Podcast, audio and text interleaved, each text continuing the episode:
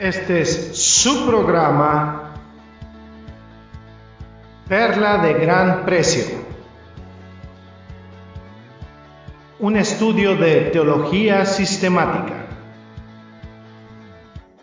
con el hermano Andrés López. Bienvenidos.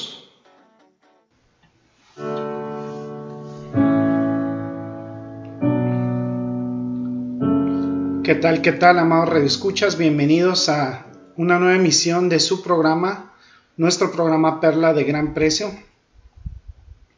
Qué maravilloso es estar nuevamente compartiendo aquí. Soy su hermano y amigo Andrés López y estamos aquí a través de los micrófonos de Radio Cristo Viene, compartiendo uh, en diferentes plataformas como Spotify, eh, Anchor, eh, otras plataformas en las que luego pueden acceder a nuestras emisiones. Y qué maravilloso es contar con la agradable presencia de ustedes, de nuestros amados radioescuchas, pero principalmente de la palabra de Dios, que es nuestro deleite para quienes amamos al Señor Jesucristo y quienes ansiamos su, su regreso. Y qué maravilloso es ver todas estas situaciones que tienen que ver con la teología, sistemática. Primeramente, antes de comenzar, vamos a, orar al Señor para que bendiga esta emisión, este programa y este ministerio. Gracias, bendito Padre, te damos porque nos permites a través de las ondas radiales y de los podcasts eh, llegar a los corazones y a las mentes de tantas personas que tú has, eh, de las cuales tú has preparado su corazón, Señor, que lo has vuelto tierra fértil para que penetre la semilla del Evangelio y que permitan dar fruto al ciento por uno. Gracias Señor porque nos permite seguir aquí, seguir eh, disfrutando de tu palabra, seguir difundiéndola. Es el mayor privilegio que puede tener cualquier ser humano, que es la labor más trascendente que hay en el universo, la de difundir tu mensaje hermoso de salvación que nos has reservado para la gloria eterna, Señor, para habitar contigo en tu magnificencia, en tu eh, luz. Eh. Gracias, amado Señor, te exaltamos, bendecimos y glorificamos tu santo nombre por siempre. En Cristo Jesús oramos. Amén. Bueno, y pues nuevamente bien contentos de estar aquí con ustedes y pues seguimos en esta parte que ha sido bien eh, tremenda y, con un caudal de conocimiento y de eh, un caudal de, información, de conocimiento bien interesante que es el valor espiritual de la sana doctrina. Es espiritualmente provechosa, como habíamos dicho, se prometen bendiciones espirituales para la obediencia, nos protege contra el pecado, nos permite diferenciar o discernir entre la verdad y el error. Es fundamental en el ministerio de Cristo, fue fundamental en la iglesia primitiva eh, fue fundamental en el ministerio apostólico. Dimos eh, dos ejemplos, el de Pablo y el de Juan, eh, los mártires que dieron su vida por la sana doctrina, como Cristo principalmente, Esteban, Jacobo, Pablo, dimos como ejemplos, no, no solo los únicos, pero sí trascendente también Cristo y los apóstoles que dejaron el mandato de transmitir la sana doctrina a la generación siguiente. Eso es de lo que vamos a hablar. Miren, vamos a comenzar con el, el Evangelio según, según Mateo, capítulo 28, versículo 20. Mateo 28, 20 dice lo siguiente, dice, vamos a leer 19 y 20, dice, por tanto, id y haced discípulos a todas las naciones, bautizándolos en nombre del Padre y del Hijo y del Espíritu Santo, enseñándoles que guarden todas las cosas que os he mandado. Y aquí que estoy yo con vosotros todos los días hasta el fin del mundo. Amén. Dice Jesucristo. Entonces hay un mandato de transmitir la sana doctrina a la generación siguiente. Vamos a ver algo que escribe el apóstol Pablo en 2 de Timoteo capítulo 2 versículo 2 y él escribe también un mandato similar a, a Timoteo. Y dice, lo que has oído de mí ante muchos testigos, esto encarga a hombres fieles que sean idóneos para enseñar también a otros. ¿sí? También le encarga transmitir la sana doctrina a la generación siguiente. Y yo diría que es una de las cosas en las que hemos fallado miserablemente en la iglesia contemporánea. Hemos fallado incluso con nuestros hijos, el transmitirles el amor, eh, el temor uh, de Dios y hemos, hemos fallado en transmitirles la sana doctrina. Por eso luego vemos que muchos jóvenes eh, se dejan llevar por la emoción y, y, no tienen muchas veces muy claro cuál es el, el camino, el verdadero camino del Evangelio.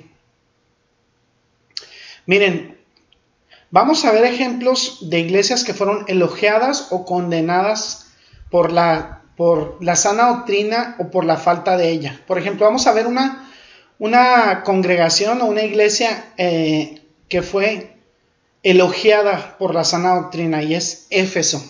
Vamos a ver en el libro de Apocalipsis capítulo 2 versículo 2 lo que nos dice sobre la iglesia de Éfeso.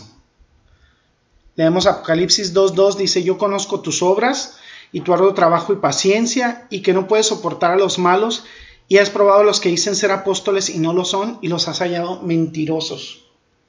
¿Sí? Es elogiada. Eh, vemos también el versículo 6, eh, dice en el versículo 6 del mismo capítulo 2, Apocalipsis 2.6 dice, pero tienes esto que aborreces las obras de los Nicolaitas, las cuales también yo aborrezco. Fíjense todas las características que tenía la, iglesia de Éfeso. Las obras, o sea, era una congregación, una iglesia que realizaba obras eh, en nombre de Cristo, arduo trabajo y, paciencia, tenía actividades, tenía paciencia y amor al, bueno, paciencia más bien al, transmitir los conocimientos, que no se podía soportar a los malos, se señalaba el pecado indudablemente. Has probado los que dicen ser apóstoles y no lo son. Se detectaban la apostasía y los has hallado mentirosos. Y dice, y en el versículo 6 dice, pero tienes esto que aborreces las obras de los Nicolaitas, las cuales yo también aborrezco. En ese entonces había una filosofía denominada dualismo, que decía que la carne era pecaminosa y el espíritu era, era, eh, era sublime.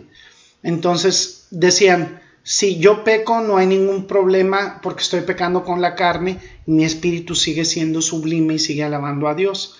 Y esto sin duda es apostasía tremenda. Entonces en eso se resumía la, doctrina de los Nicolaitas, las obras de los Nicolaitas. Entonces eso lo aborrece Cristo y ellos aborrecen también las obras de los Nicolaitas. Pérgamo y Teatira, y eh, ya hemos tenido estos estudios en, el programa de los últimos días, son condenadas por la falta de sana doctrina. Vamos a ver eh, Apocalipsis 2.14. Fíjense bien. Fíjense bien, y esto es Pérgamo, dice. Pero tengo unas pocas cosas contra ti. Que tienes allá los que retienen la doctrina de Balaam, que enseñaba a Balac a poner tropiezo ante los hijos de Israel, a comer de cosas sacrificadas a los ídolos y a cometer fornicación. Fíjense lo que dice dice, y también tienes a los que retienen la doctrina de los Nicolaitas, la que yo aborrezco. Contrario a, Éfeso, ahí se aceptaban la doctrina de los Nicolaitas. Y vemos aquí la iglesia de Teatira.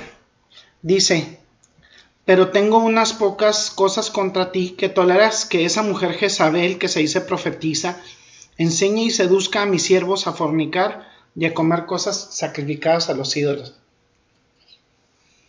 Y qué curioso que la única vez que se refiere a un liderazgo femenino, la escritura, el Nuevo Testamento, lo hace para criticar a una mujer a la que denomina Jezabel. Y se dice profetiza. Y enseña, enseña y seduce a sus siervos a fornicar y a comer cosas sacrificadas a los ídolos. Y tantas congregaciones que vemos ahorita con, entre comillas, pastoras mujeres.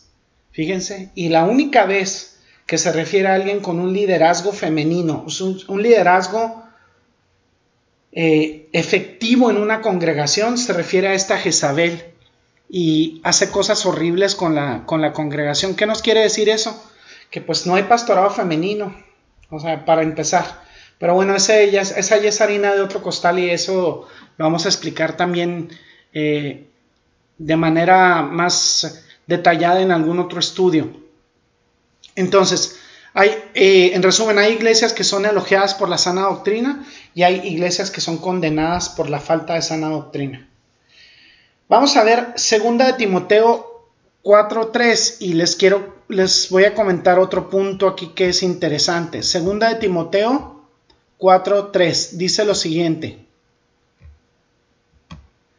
Dice, porque vendrá tiempo cuando no sufrirán la sana doctrina, sino que teniendo comezón de oír, se amontonarán maestros conforme a sus propias concupiscencias. La sana doctrina, cuando está arraigada en una eh, congregación, anticipa y prepara épocas eh, que, en las que ésta está fuera de tiempo. Por eso dice en el versículo 2, Dice que prediques la palabra que instes a tiempo y fuera de tiempo. Redarguye, reprende, exhorta con toda paciencia y doctrina. Por, eso comenta en el versículo 3 que va a haber un tiempo cuando la gente no va a sufrir la sana doctrina. Parece que está hablando del día de hoy en las congregaciones. ¿Qué los prepara para eso? Que ha habido un liderazgo que redarguye a la gente de pecado, que los reprende y que los exhorta con toda paciencia y doctrina. ¿Por qué dice con toda paciencia? Porque el fin de esta reprensión, de redarguir a estas personas en pecado, el fin de esto es restaurarlos en la congregación, no destruirlos.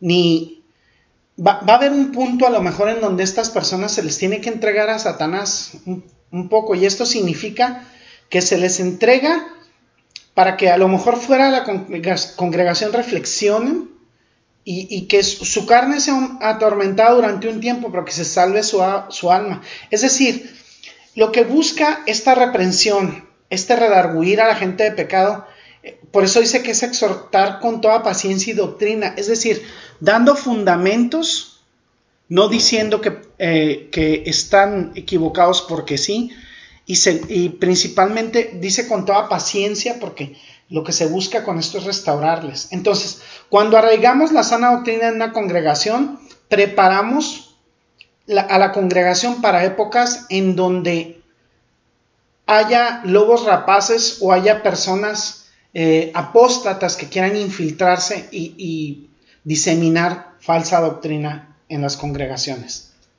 Vamos a ver otro punto y yo les voy a pedir, amados escucha si pueden que vayan a la epístola de Tito, capítulo 1, versículo 9. Tito 1.9 está después de segunda de, Timoteo y antes de un pequeño, eh, una pequeña epístola que se llama Filemón. Y Tito capítulo 1 versículo 9 dice lo siguiente, retenedor de la palabra fiel tal como ha sido enseñada, para que también pueda exhortar con sana enseñanza y convencer a los que contradicen. ¿Qué significa esto? Que la sana doctrina protege a la iglesia de los falsos maestros. ¿Sí?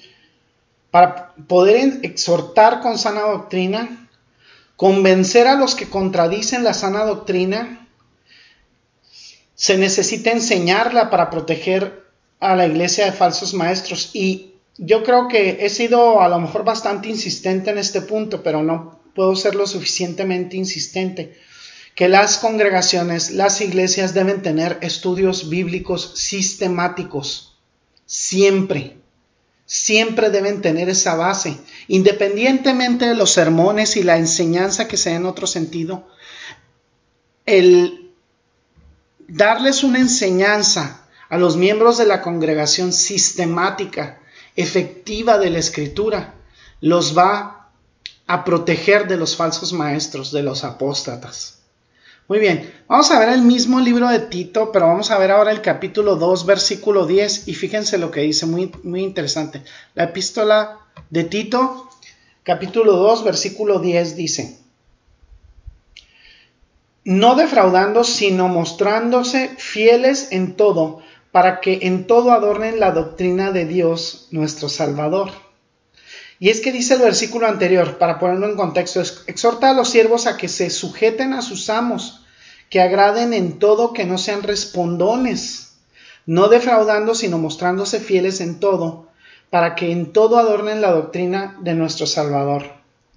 Ese es el adorno espiritual de los creyentes, la sana doctrina. ¿Por qué adorno espiritual?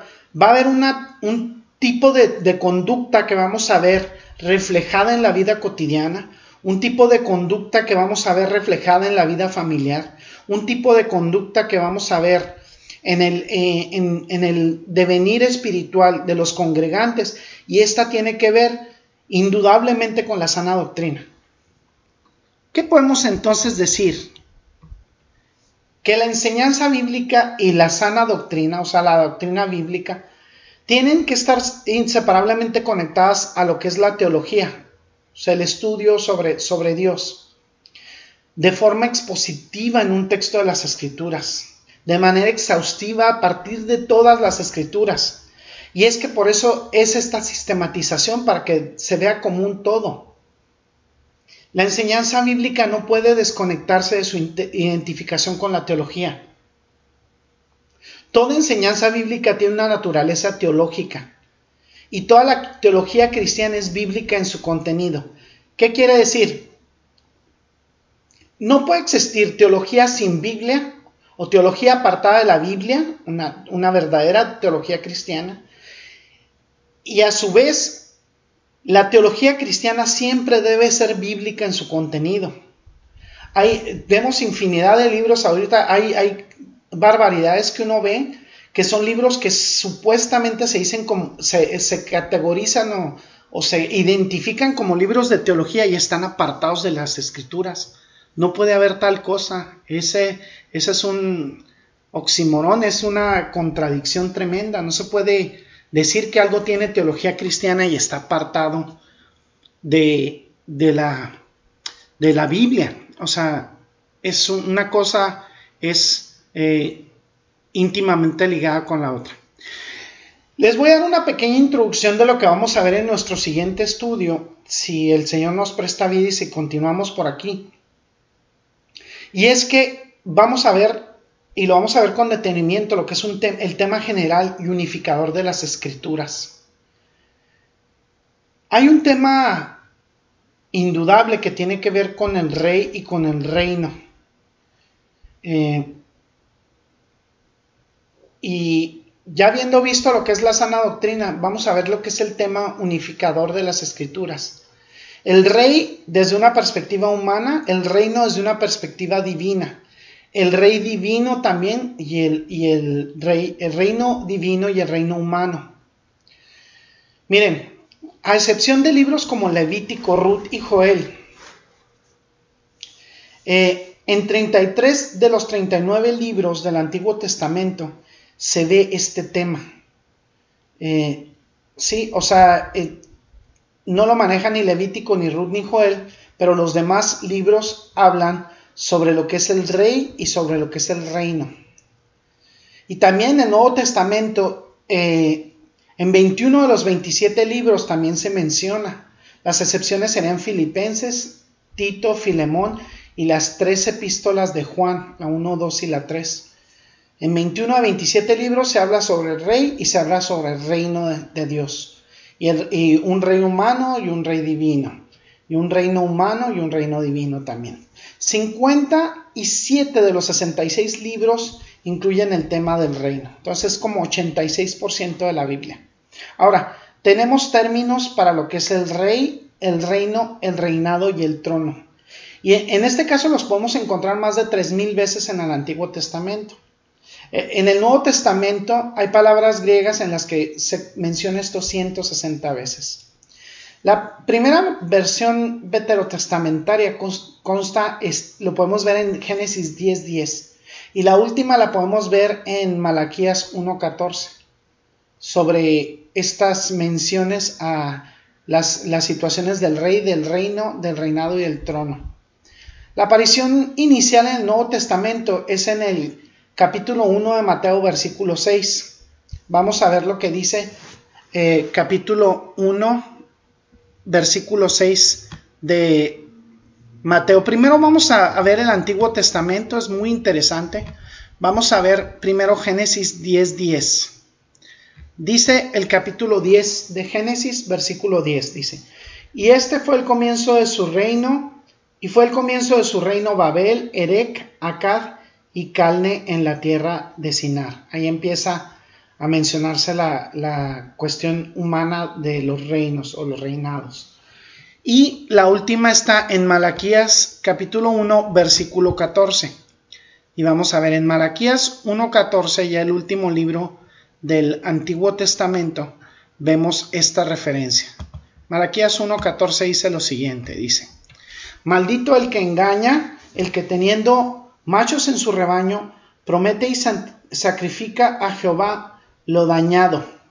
Porque yo soy gran rey, dice Jehová de los ejércitos, y mi nombre es temible entre las naciones. Ahora vemos la aparición inicial de estos conceptos la vemos en el libro de Mateo capítulo 1 versículo 6. Dice lo siguiente, dice, Isaí engendró al rey David y el rey David engendró a Salomón de la que fue mujer de Urías. Muy bien. Y la última referencia que vemos en el Nuevo Testamento está en el capítulo 22 de Apocalipsis, versículo 5 dice, no habrá allí más noche y no tienen necesidad de luz de lámpara ni de luz del sol, porque Dios, el Señor, los iluminará y reinarán por los siglos de los siglos. Ahí vemos eh, esa expresión del reino de los cielos, del reino de Dios, y es curioso porque esta expresión no figura en el Antiguo Testamento. Solo Mateo utiliza la frase reino de los cielos, pero lo hace de manera indistinta con el reino de Dios. Y vamos a ver esto un poquito más adelante en nuestro próximo estudio, que es muy interesante, eh, el concepto de rey, de reino eh, de los cielos, la diferencia entre los reyes humanos, los reyes divinos. Y qué curioso porque la escritura de hecho no hace alusión eh, en cuanto a, los pueblos o las civilizaciones mayormente se refiere a reinos. Eh, ya posteriormente aparecen otras figuras eh, y, en pueblos paganos como, como Egipto se ven, por ejemplo, los faraones, se habla de emperadores, pero mayormente se habla de reyes y esto lo vamos a platicar en nuestra próxima emisión que es bastante interesante. Pues ahora llega ese momento en que yo quiero hablarte a ti, a esta persona que estás escuchando este programa y que lo estás escuchando a lo mejor por, por casualidad, a lo mejor te topaste con este podcast, te, topaste con esta estación de radio y nos estás escuchando. Y quiero mencionarte algunos eh, pasajes bíblicos muy importantes. El primero se encuentra en Mateo, en el libro de Mateo, capítulo 10, versículo 22 dice, por causa de mi nombre todo el mundo los odiará, pero el que resista hasta el fin será salvo. Y luego dice Marcos 16, 16, dice, el que crea y sea bautizado se salvará, pero el que no crea será condenado. ¿Y a qué se refiere con creer, con no creer? Jesucristo sin duda fue el predicador en la escritura que más habló del infierno. Y es que el que no tenga a Jesucristo en su corazón como su único y suficiente Señor y Salvador, eh, le espera el castigo eterno del infierno. Y esa es la realidad. No hay eh, otro modo como, como expresarlo. Hemos de sufrir tribulación si creemos en el Señor. Y esto es importante que lo sepas, amado Radio Escucha, porque la salvación no es por obras de la ley, sino por la fe, la fe en el Hijo de Dios. Y en ese sentido es importante que lo sepas porque es importante también que el día de hoy tú entregues tu vida a Jesucristo. Hoy es el día de salvación. ¿Cómo puedes entregar a tu vida a Jesucristo? Reconocerle como tu único y suficiente Señor y Salvador y orando en la intimidad de tu cuarto, en la intimidad de tu casa, para que Él transforme tu vida. Somos deudores delante de Dios. Dice que por tanto, todos hemos pecado y hemos sido destituidos de la gloria de Dios. Sin embargo, Jesucristo se ha dado como sacrificio, como propiciación para salvarnos de la condenación eterna, para salvarnos del pecado. Eh, yo te invito el día de hoy a que tú le reconozcas como tu único y suficiente Señor y Salvador. Y el día de salvación es el día de hoy. Vamos a orar. Gracias, bendito Señor, te damos por este por este estudio, Señor. Gracias por la bendición constante que has dado a nuestras vidas. Gracias por tu por la misericordia que tienes con nosotros al revelarnos tu sagrada palabra. Te exaltamos, bendecimos tu santo nombre por siempre en Cristo Jesús. Bueno, amado escuchas, este ha sido un episodio más de su programa, nuestro programa Perla de Gran Precio, un estudio de teología sistemática. Yo soy su amigo y hermano Andrés López. Hasta la próxima y bendiciones. Gracias por el placer de su sintonía. Lo esperamos en la próxima emisión de su programa Perla de Gran Precio. Bendiciones y hasta pronto.